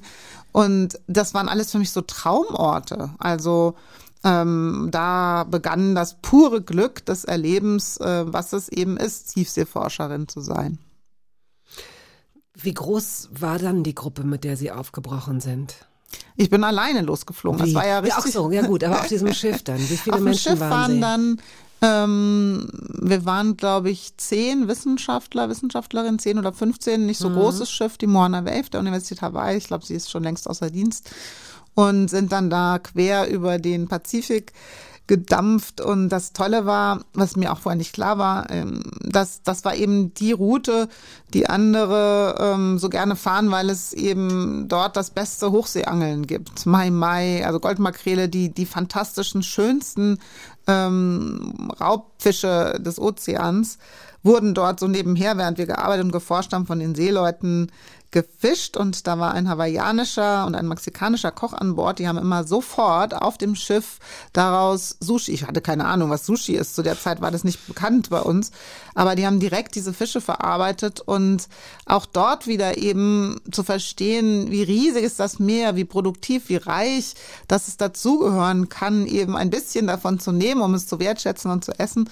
Äh, Und dass, dass das völlig anderes ist als dann, was ich dann auch gelernt habe, natürlich, was das Problem ist, die Industriefischerei, die den Thunfisch äh, ganz runtergefahren hat, sodass er auch in weiten Teilen des Pazifiks fehlt, noch verstärkt vom, mit dem, vom Klimawandel. Also Aber all halt- das habe ich dann nicht, ich musste es nicht aus Büchern nehmen, ich habe es erlebt. Ich war dabei, war Augenzeuge, habe es verstanden, gesehen, wie Menschen auch vom Meer leben, was es ihnen bedeutet, vom Meer leben zu können. Und dann ist bei mir immer mehr das Bewusstsein gewachsen, dass unser Wissen dafür sein muss, dass wir es wieder hinkriegen. Kriegen wir es wieder hin? Ich denke schon, es wird eine lange Strecke, vor allen Dingen, weil es am Anfang ja eben, weil es jetzt schon so schlimm ist, dass ich immer so erstaunt bin, wenn Menschen kommen und sagen, ah ja, 1,5 Grad schaffen wir nicht, 2 Grad, hm. Aber jetzt ist es ja schon verkehrt und fühlt sich unangenehm an und es gibt viel Leid und unglaubliches Artensterben. Und weil es aber so ist, dass alles immer klarer wird, was für einen Verlust wir erleiden, glaube ich, dass es schneller gehen wird, die Kurve zu kriegen und für eine Zukunft zu kämpfen, die dann anders weitergeht als die Gegenwart, in der wir feststecken. Woran merken das die Menschen, außer an Frühlingssilvester, wenn sie jetzt sagen, dass wir, wie haben Sie es eben gerade gesagt, dass wir, ähm, dass wir spüren, nein, Sie haben es Sie haben es besser gesagt, dass wir merken, was für ein Leid wir erzeugen, aber auch erleiden. Ne? Na, ich sag mal so, wir Menschen sind einigermaßen gesegnet, aber es ist auch eine Gefahr von einem gnädigen Vergessen des Schrecklichen. Das ist sicherlich richtig so, sonst hätten viele noch mehr Schwierigkeiten, als sie ohnehin schon haben.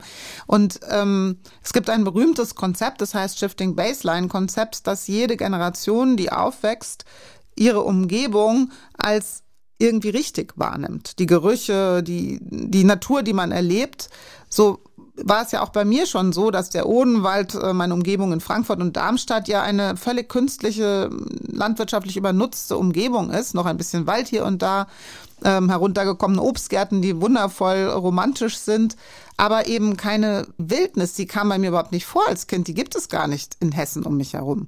Was wäre denn Wildnis in Wildnis der Stadt wie habe Berlin? ich nur noch, ja, gibt es nicht. ja, was wäre das denn, wenn Sie jetzt Wildnissenatorin werden könnten? Was würden Sie denn machen? Ja, in der Stadt ist es anders. In der Stadt ähm, gibt es nur noch gebaute äh, Natur, die aber auch unglaublich wichtig ist. Städte erhalten Lebensvielfalt, weil dort keine Pflanzenschutzmittel überall ausgesprüht werden und viele andere Dinge mehr nicht sind. Tiere finden Futter. Ähm, es ist wichtig, in der Stadt dafür zu sorgen, dass Gärten und Hecken unorganisiert sind, dass Waldstücke stehen bleiben können, dass es Parkflächen gibt, Friedhöfe benutzt werden und geschützt werden. Dann kann eine Stadt auch beitragen zur Vielfalt und das tut Berlin wie kaum eine andere Stadt. Ist ja unfassbar, was es hier alles so gibt, was hier kreucht und fleucht. Aber Wildnis zu verstehen, überhaupt zu entdecken, wie sieht eine Natur aus, die nicht gebaut ist, das ist ein Erlebnis, ein, was kein Mensch, der dem ausgesetzt ist, der das sehen kann, äh, wieder vergisst. Man kann es ja auch erkennen. Und ähm, für mich war es eben die Erfahrung der Tiefsee des Meeres, dass ich verstanden habe, das ist eine Natur, wo wir Menschen klein sind und nicht direkt den Einfluss haben. Das hat sich mittlerweile leider auch geändert. Aber ähm, es ist eine wirklich Urerfahrung, Natur zu erleben, wie sie ist. Und Die sich ja dann auch reguliert. Das ist ja auch das Interessante, dass die, dass so ein Schädlingsbefall beispielsweise in der Regel von der Natur reguliert wird, indem es nämlich einen Schädlingsfresser gibt. Sie haben auch gerade den Thunfisch äh, als Raubfisch genannt, der ja auch dafür sorgt, bestimmte Quallenarten beispielsweise zu eliminieren. Wenn der fehlt, dann werden die sich äh, ungeschützt und ungehindert fortpflanzen, weil ihnen andere natürliche Fressfeinde möglicherweise fehlen. Das kennen Leute, wenn sie einen kleinen Apfelbaum haben und da dann plötz plötzlich empfindlich reagieren, weil da irgendein Befall ist. Das kann ein Pilz sein, das kann aber auch möglicherweise ja ein Käfer sein, dem der Fressfeind abhanden gekommen ist. Und dann kommt die Chemie möglicherweise zum Einsatz. Also ich glaube, dieses Erklären, dass innerhalb dieses, sowas schert es mich denn, wenn die Lackerbacca-Fledermaus nicht mehr fliegt oder der Rockodocco-Käfer nicht mehr. Ja, für uns ist das jetzt vielleicht unerheblich, aber für die Kette, ich glaube, das haben wir Netzwerk, noch. das Oder Netzwerk. Netzwerk genau. heißt das. Ah, ja, ja. ja, ja. Kette, das war, das haben sie uns noch in der Schule beigebracht, dass es eine Nahrungskette gibt. Und da hat man sich die Natur oft linear vorgestellt. Das eine Tier frisst das andere und dann kommt das größere Tier und frisst das auch.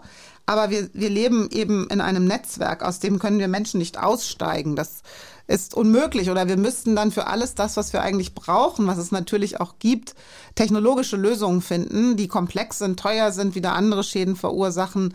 Ähm, und äh, jetzt begreifen wir so langsam, dass die, das Netzwerk der Natur, was vollkommen dynamisch ist, also es gibt auch keine stabile Natur, die immer so ist und die sich nicht ändert.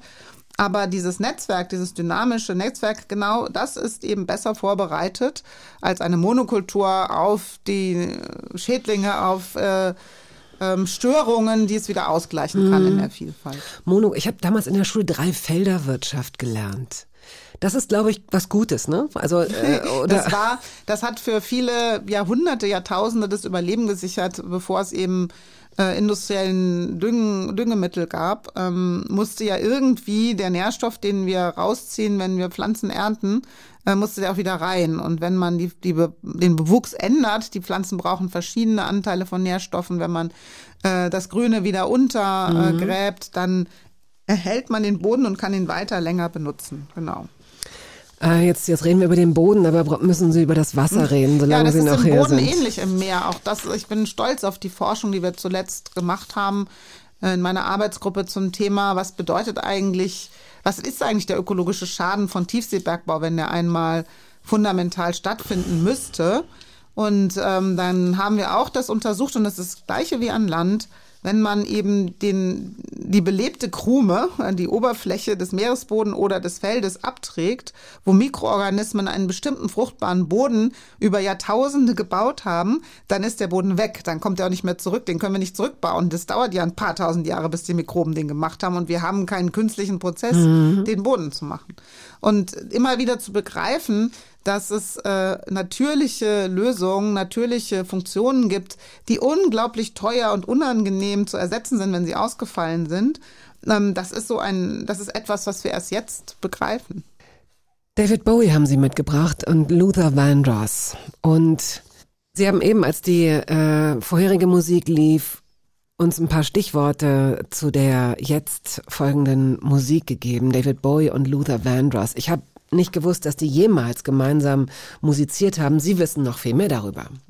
Ja, ich bin ein David Bowie-Fan und ähm, gucke wahnsinnig gerne seine Interviews, die paar Filme, die Zeitdokumente, die es von seinen Aufnahmen gibt.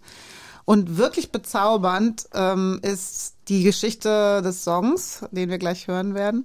Ähm, den Song selber, den habe ich, ähm, der ist mir immer wieder besonders aufgefallen. Er ist von der Platte Young Americans und das ist eine fantastische und sehr ungewöhnliche Soulmusik in einem merkwürdigen Rhythmus. Aber der geht so ein, dass, dass der Song ist irgendwie so mein Mantra geworden. Der ist wie so ein kämpferischer Song, ähm, der hilft, nach vorne zu schauen der sagt, äh, es geht nach vorne, etwas richtig tun, weiterkommen, nicht rückwärts gewandt sein. So, so erkläre ich mir, also so ist er für mich zumindest. Wir müssen gleich über Fuerteventura sprechen. Erinnern Sie mich daran, nach diesem Song, ja. Bitte nochmal.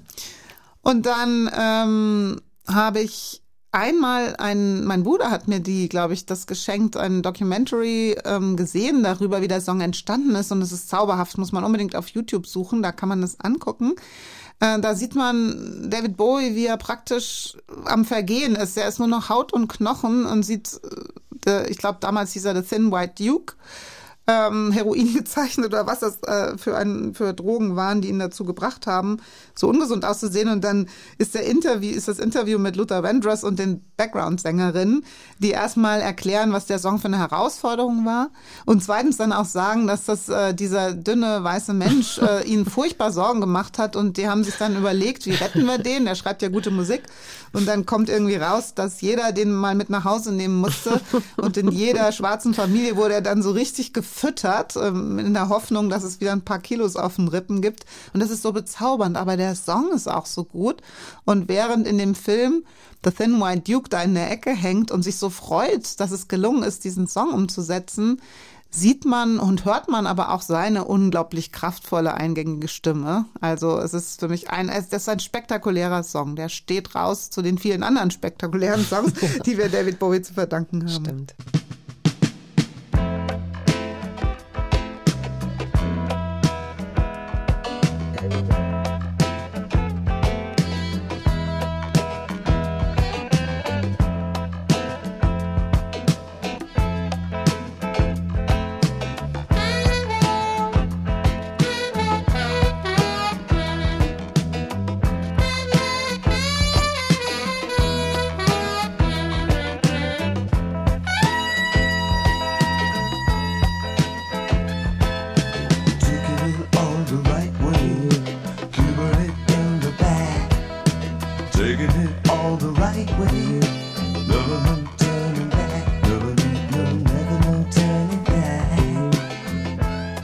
Wäre der Gottfried Wilhelm Leibniz Preis.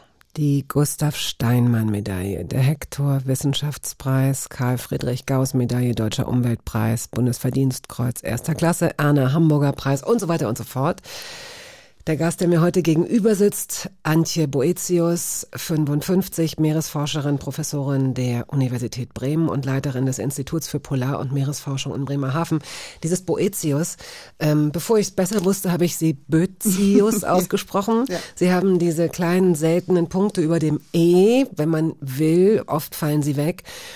Und ähm, ich habe mich dran erinnert, mal mit einem Forscher darüber gesprochen zu haben, wie wichtig es ist, richtig gesprochen und geschrieben zu werden. Zumal geschrieben zu werden ist noch wichtiger, nicht? Weil äh, wenn man irgendwelche Veröffentlichungen ja. hat, gerade so Leute mit Umlaut im Namen, die äh, ja, die schreiben sich dann irgendwie auseinander, um eben international auch gefunden zu werden. Das ist richtig, ja. Ja, ich habe festgestellt, dass auch dieses Trema, was es so nicht mehr oft gibt, das Gegenteil tut. Ähm, es verleitet Leute erst recht dazu, Ö zu sagen, weil wenn man schnell liest, dann sieht man nur ein Trema und sagt gleich Ö. Trema sind diese beiden Punkte. Das sind die Punkte e. über dem E, mhm. genau.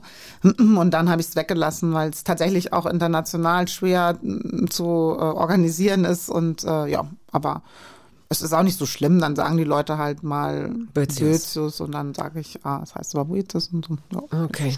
Dann, ich habe mir jetzt noch, unsere Zeit läuft davon. Ich habe mhm. mir jetzt noch zwei Sachen aufgeschrieben, die ich keinesfalls vergessen darf. Ganz kurz können wir das vielleicht abhandeln. Ich habe es vorhin kurz erwähnt. Ihr Großvater ähm, war, und, und nur deswegen soll er jetzt genannt werden, die ganze Geschichte ihres Großvaters kann nachgelesen werden in einem Buch, das ihr Vater wiederum geschrieben hat, über seinen Vater, Phoenix aus der Asche. Ist auch ein äh, sehr bekannter Roman geworden, sehr erfolgreich. Äh, das Besondere an ihrem Großvater ist, er stand am Steuer, wie sagt man, Steuer, Steuerruder, ja. Ruder der Hindenburg, das war ein Zeppelin, ist ähm, explodiert, glaube ich, auf jeden Fall abgestürzt. Er ist äh, spät genug aus dieser Führergondel gesprungen, um nicht von herabfallenden Wrackteilen erschlagen zu werden und hat das als einer der wenigen überlebt. Und hat auch später den Beschuss eines U-Bootes durch die russische Marine, glaube ich, in norwegischen Gewässern, wie auch immer. Seines, seines Schiffes, was er gefahren seines hat, seines Schiffes. Versorgungsschiffes, ja. Auch überlebt. Mhm. Wie das jetzt historisch einzuordnen ist und so weiter, dem will ich jetzt gar keinen Platz einräumen aber jemand, der zweimal nicht gestorben ist. Ja, es war sogar mehr. Nach seinen Erzählungen ist er auch mal auf einem kleineren äh, Muschelfischer untergegangen. Also er hatte schon ähm, für die Seefahrt, für, für sein Leben ähm, viel erlebt, tatsächlich. Und die, diese, dieses Hindenburg-Unglück ist ja eben ein ikonisches Unglück geworden, so wie der Untergang der Titanic, was fast jeder kennt. Und ähm, mich graut es immer, wenn das läuft so oft im Fernsehen und dann sieht man eben den Zeppelin brennen und Leute rennen und ich weiß genau, welches mein Großvater ist, wie er losrennt und dann aber wieder zurückrennt, weil er merkt beim Wegrennen vom Unglück, da sind noch Leute, die verbrennen und dann hat er noch geholfen, welche rauszuholen. Und hat das uns, also als Kinder hörten wir immer gerne äh, diese Geschichten, wie geht das, wenn man vom Tod bedroht ist, wie funktioniert man dann überhaupt? Was ist mit Angst? Also wir haben ihn immer wieder so ausgefragt und er hat auch immer wieder die Geschichten erzählt und war dann aber immer davon überzeugt, dass Überleben etwas damit zu tun hat, ähm, rational zu funktionieren, nicht hysterisch zu werden, hat mir immer gesagt, wenn du zur See fährst, dann musst du immer dran denken, wenn ihr untergeht, dann darfst du auf keinen Fall die Gummistiefel ausziehen, weil man muss warm bleiben, nur dann überlebt man. Und so Sachen hat er dann halt erzählt und das fand ich immer beeindruckend und habe mir auch mitgenommen, dass ich auf jeden Fall immer Schuhe und alles Mögliche anhabe, wenn es knapp werden würde. Hätte ich jetzt nicht gedacht. Ich hoffe nicht, dass ich so schnell untergehe, aber ähm, ich hätte jetzt gedacht, dass man alles, wo sich Wasser sammeln kann, äh, lieber von sich. Aber nein, gut. Also klar, okay, das, Leute. Äh, Gummistiefel oder, oder Arbeitskleidung hält das, äh, das warme Wasser. Man selber, der Körper wärmt ja dann das Wasser auf. Das meiste mhm. ist ja eben, dass man ins kalte Wasser fällt und da nicht lange überleben kann. Aber wenn man dick angezogen ist und die eigene Körperwärme das Wasser um einen herum etwas mehr wärmt, hat man bessere Chancen, als wenn man dünn gekleidet ist. Wären Sie schon mal fast ertrunken? Nein. Ich hatte zwar schon Begegnungen mit wirklich erstaunlichen Stürmen. Am schlimmsten war mal ein, einer im Pazifik, ähm, wo das Schiff war kein sicheres Forschungsschiff, die Crew war frisch geheuert, kannte sich nicht aus und irgendwas ist in der Maschine losgebrochen und hat wahnsinnig viel Krach gemacht. Und ähm, da habe ich gemerkt, dass ich äh, nicht auf einem sicheren deutschen Forschungsschiff unterwegs bin und hatte ein bisschen Angst bekommen davon. Aber es ging auch gut. Ja, aber die Stürme können schon gewaltig sein. Also ja, wirklich. Ich habe auch, ich war auch draußen auf der Nordsee mit unserem kleinen Forschungsschiff Heinke, als ein äh, tödlicher Sturm in der Nordsee war. Wir konnten nicht mehr rechtzeitig irgendwo Schutz suchen und mussten abwettern. Das ging dann tagelang gegen an. Gegen an bedeutet, der Sturm kommt aus einer Richtung und man hält sozusagen den Bug vom Schiff immer in den Sturm, damit man noch überhaupt manövrierfähig ist. Und dann äh, kriegt man auch Sorgen, wenn es so lange dauert und man kann nicht aufstehen, alle liegen da nieder. Ich bin einmal aufgestanden, ich war Fahrtleiterin und wollte sehen, ob noch irgendjemand zuckt. Und dann bin ich in die, in die äh, Kombüse gegangen und da stand der Koch bleich und musste sich übergeben. Und dann bin ich schnell wieder in, aufs Sofa gekrabbelt und habe mich äh, wieder hingelegt, weil es war einfach nichts, man konnte nicht stehen bleiben. Ich habe mich gerade gefragt, ob das ihre, ich glaube, ich romantisiere das viel zu sehr, oder ob das ihre Liebesgeschichte zum Meer trüben würde, wenn, wenn sie mal Wenn ich tatsächlich in so eine, wäre, ja, ja. dann wäre ich ja nicht mehr da. Nein, das Ähm, stimmt. Ist Ich denke Quatsch. manchmal auch beim Schwimmen, ob es nicht sozusagen ein fantastischer Treppenwitz der Geschichte wäre, wenn ausgerechnet ich vom Hai gefressen werden würde, wo ich so für den Haischutz kämpfe. Aber ähm, ja, so, man man denkt sich manchmal so ein Zeug auch, dass der wahrscheinlichste Unfall ist ja, mit dem Fahrrad durch die Stadt zu fahren und umgefahren zu werden von einem Auto. Das ist viel wahrscheinlicher, als vom Hai gefressen zu werden oder mit dem Schiff unterzugehen. Okay, dann äh, haben Sie haben Sie mal der Schwarm gelesen? Sie kennen das. Buch, oder? 2004 kam's raus. Frank Schätzing, Bestsellerautor. War der eigentlich auch schon mal hier? Ja, natürlich. Na also. Dieses Buch ist jetzt zu einer, ähm, wie es im Pressetext heißt, High-End-Serie verfilmt worden. Das uns aber es soll uns nicht äh, abschrecken, dieses Wort. Heute Abend ist die Weltpremiere. Das heißt, noch, noch haben gar nicht so viele Leute äh, diese Serie gesehen. Sie sehr wohl, denn sie wurden als wissenschaftliche Beraterin wahrscheinlich zur Seite gezogen. Ja, ja, da habe ich mich sehr gefreut. Ähm, das Buch war ja, hat ja, war ja wirklich weltverändernd sozusagen in Bezug auf was Menschen über den Ozean wissen, über Gashydrate, über Was sind Gashydrate? Gashydrate ist gefrorenes Methan, sogenanntes Faulgas, was sich im Ozean in großen Massen bildet, dort aber unter hohem Druck und großer Kälte gefriert. Es sieht dann aus wie Wassereis, ist aber gefrorenes Methan. Darf ich kurz fragen, ob, ähm, wenn dieses Methan nicht mehr gefroren ist, kommt es dann zu all dem anderen Methan, von dem es viel zu viel gibt auf Ja, dieser Welt? Jetzt genau. ganz im Ernst? Ist ja, es so? natürlich. Das ist ja die Story, die, die, diese Forschung, da, daran war ich so ungefähr 10, 15 Jahre beteiligt, ähm, diese Frage zu stellen, wo kommt dieses ganze gefrorene Gas eigentlich her und was wird daraus, wenn es schmilzt? Ähm, denn auch das ist eine Bedrohung des Klimawandels, aber auch natürlich der, des Abbaus von Gas und Öl aus der Tiefsee. Ähm, Im ewigen Gas- und Ölhunger sind wir Menschen ja sehr, sehr tief in die Meere vorgedrungen, um dort Öl und Gas rauszuholen. Und das kann zu fürchterlichen Unfällen führen, was ja auch immer wieder passiert ist. Und Frank Schätzing ist mitten in diese neuen Erkenntnisse gegangen und hat eben einen Abenteuerroman äh, geschrieben. Und der ist so abgegangen, dass eben plötzlich jeder, jedes Kind wusste, was Gashydrate sind, Tsunami ist und äh, den Storygas-Slide kannte und was nicht alles. Und in dieser Zeit war ich gerade in einer Hochphase meiner Forschung zu den methanfressenden Mikroben, die ich entdeckt habe. Und ähm, dann war ich so auf Vorträgen unterwegs und wirklich erstaunt, dass niemand brauchte mir erklärt zu bekommen, was Gashydrat ist. Okay, gut. Außer Bettina Rust. Was ist denn denn mit der los? Gast, das ist irgendwie an mir vorbeigegangen. Gut.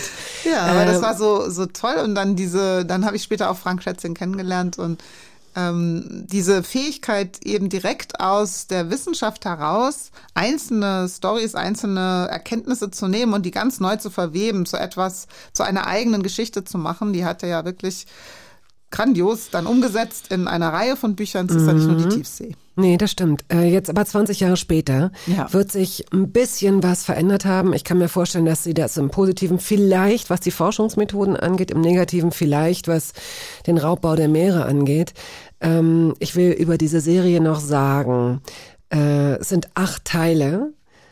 In der ZDF-Mediathek wird dreimal am Mittwoch an drei aufeinanderfolgenden Mittwochen ähm, werden drei, drei und zwei Episoden ausgestrahlt. Los geht's am 22. Februar. Und linear im Fernsehen können Sie es sehen im ZDF am 6., 7., 8. und 9. März, immer um 20.15 Uhr. Ähm, wird heute Abend in der Sektion Berlinale Series die internationalen Filmfestspiele in Berlin, die Berlinale, eröffnen. Da werden Sie dabei sein. Die meisten haben ja das Buch gelesen, aber trotzdem sagen Sie doch mal ganz kurz, äh, worum es da geht und ähm, was genau Sie zum Beispiel beigetragen haben. Die Story ist uns ja eigentlich so vertraut. Es ist, äh, gehört zu den ältesten Mythen der Menschheit, dass wenn wir nicht vernünftig mit der Natur umgehen, so richtig ordentlich eins auf den Hut kriegen. Und ähm, diese simple Story äh, wird in, im Schwarm in dem Buch ausführlich äh, erzählt in Bezug auf Gas- und Ölindustrie, äh, macht Raubbau am Meeresboden, und das Meer fängt an, sich zu rächen, weil der Klimawandel schnell fortgeht und Lebewesen, die keiner kennt, verursachen unfassbare Zerstörung der menschlichen Zivilisation und Wissenschaftler, Wissenschaftlerinnen müssen rausfinden, was eigentlich los ist. Mhm. Und dann beginnt auch ein Krieg gegen das Wissen und ähm, das Was heißt das Krieg gegen das Wissen? Also politische Organisationen sind da drin verheddert, also sagen wir mal industrielle und politische Organisationen sind verheddert in diesem Skandal des Umgangs mit dem Meer, erkennen, dass ein Feind die Menschen töten will und versuchen, den zu beseitigen. Mhm. Und die Wissenschaft spielt eine gewisse Rolle, nämlich das alles rauszufinden, aber eine Lösung zu finden, die möglichst vielen Menschen ein Überleben sichert. Aber auch eben, und das kennen wir auch aus vielen Geschichten, diesem fremden Leben erstmal einen Platz zu geben, um herauszufinden, was ist das eigentlich? Aus Neugierde.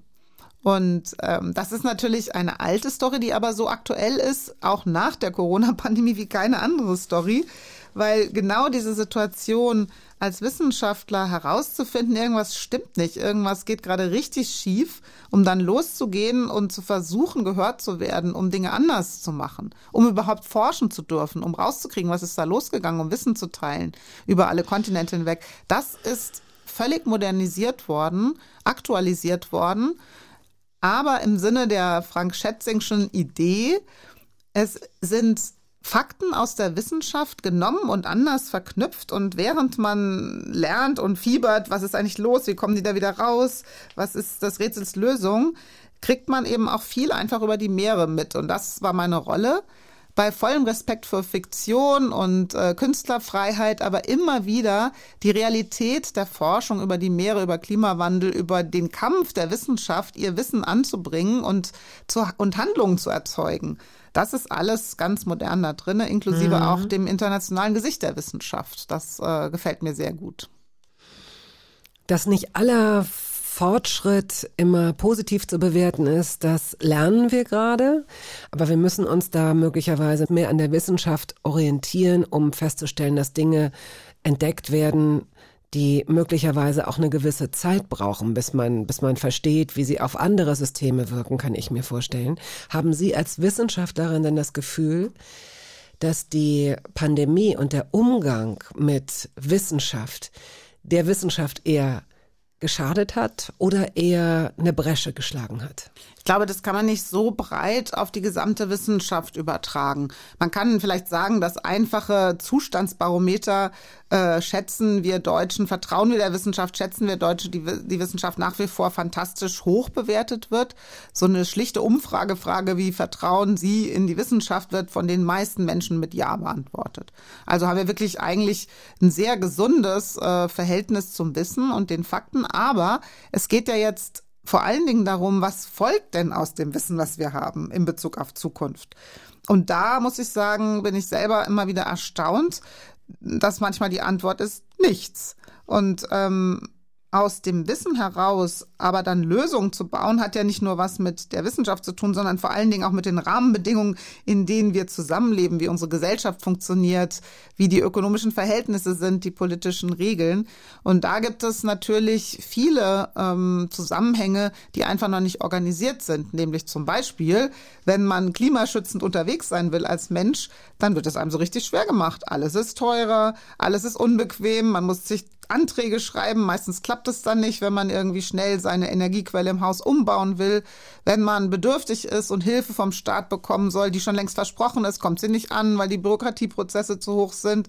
Wenn man ein Bauer ist, der Photovoltaik aufs Feld hauen will, um auch was beizutragen, dann klappt es nicht, weil man damit auf einmal einer gigantischen Erbsteuer ausgesetzt wird, die es vorher nicht gegeben hat. Also diese Holpereien kommen vor allen Dingen daher, weil wir in einem System sind, was jetzt ein anderes werden muss, ganz schnell. Mhm. Und dafür sind wir jetzt nicht so richtig berühmt. Und davon kommt in dem Film auch richtig viel vor, von diesen Holpereien, von dem, von der Unfähigkeit auszusteigen, Wissen anzuerkennen und zu kapieren, es geht ums Überleben. Jetzt müssen alle zusammenhalten. Dann hoffen wir mal, dass genau diese Parts nicht als Fiktion verstanden werden sondern dass da wie so ein Crawl immer drunter läuft, ist wirklich so. Ist echt so. Ich Stimmt. glaube schon. Also ich habe natürlich so viel damit zu tun gehabt und so viel gelesen und ähm, auch debattiert mit den Produzenten und, und äh, so, wie geht das? Ne? Wie erzählt man die Geschichte? Dass die Wissenschaft möglichst real rüberkommt, dass so Konflikte des Alltags auch, Doktorand gegen mhm. Professorin gut rüberkommen und so, ne? Aber ich bin so gespannt, auf welchen Boden diese Serie fällt und wie sie ankommt. Das ist ja schon ein bisschen aufregend, wenn man sowas mal. Ich habe noch nie vorher eine Produktion so miterlebt. Und äh, jetzt bin ich auch wirklich interessiert, was denkt das Volk darüber?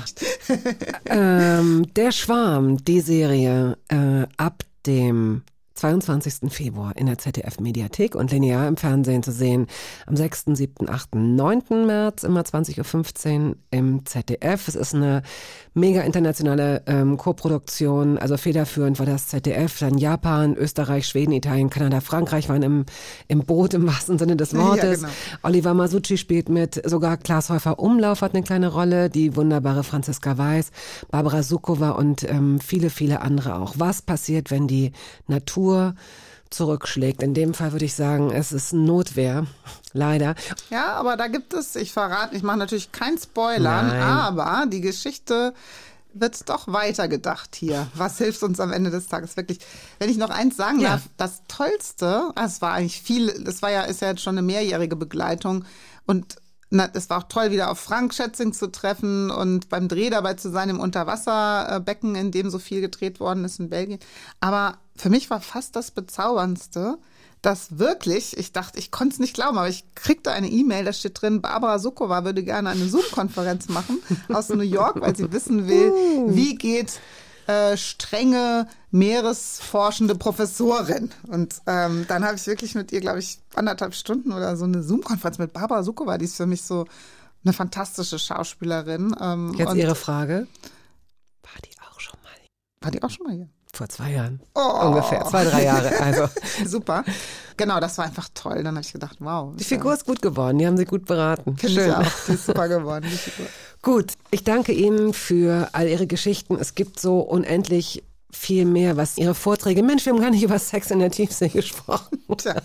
Tja, Spoiler verschenkt. Naja, gut. Danke, dass Sie als Hörerinnen und Hörer trotzdem dran geblieben sind.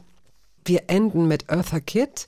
Here's to Life. Da müsste man eigentlich anstoßen. So klingt auf jeden Fall der Titel. Das ist genau der Ausstieg. Here's to Life. Darum geht es. Zu Gast ist oder war Antje Boetius. Vielen Dank dafür. No complaints and no regrets.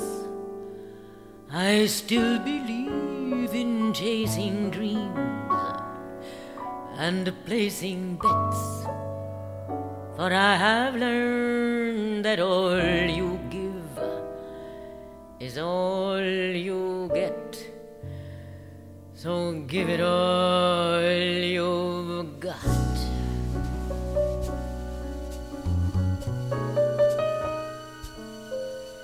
I've had my share and drank my fill.